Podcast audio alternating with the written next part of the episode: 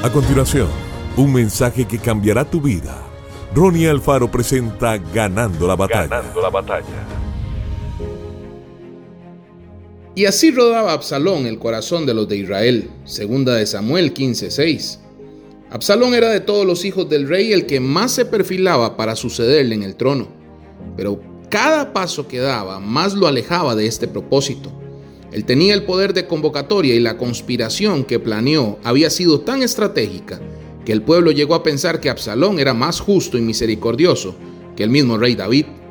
El pueblo se dejó manipular por un líder político que quería llevar a la nación al caos total. David sabiamente le ordenaba al sacerdote Sadoc que regrese con el arca, pues él estaba confiado en que Dios le daría el privilegio de verla de nuevo. Esto fue un gran acto de fe de parte de David, porque el pueblo de Israel sabía que donde estaba el arca de Dios, allí estaría la presencia divina. La subió llorando, llevando la cabeza cubierta y los pies descalzos. Esta era una expresión de extremo duelo y quebrantamiento.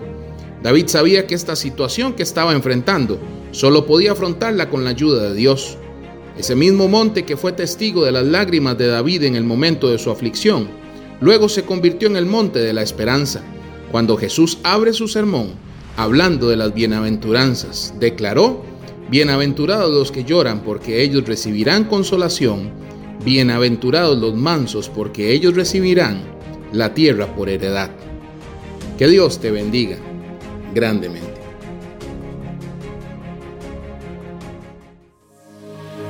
Esto fue Ganando la batalla con Ronnie Alfaro. Seguimos en Spotify y en nuestras redes sociales para ver más. Ganando la batalla con Ronnie Alfaro.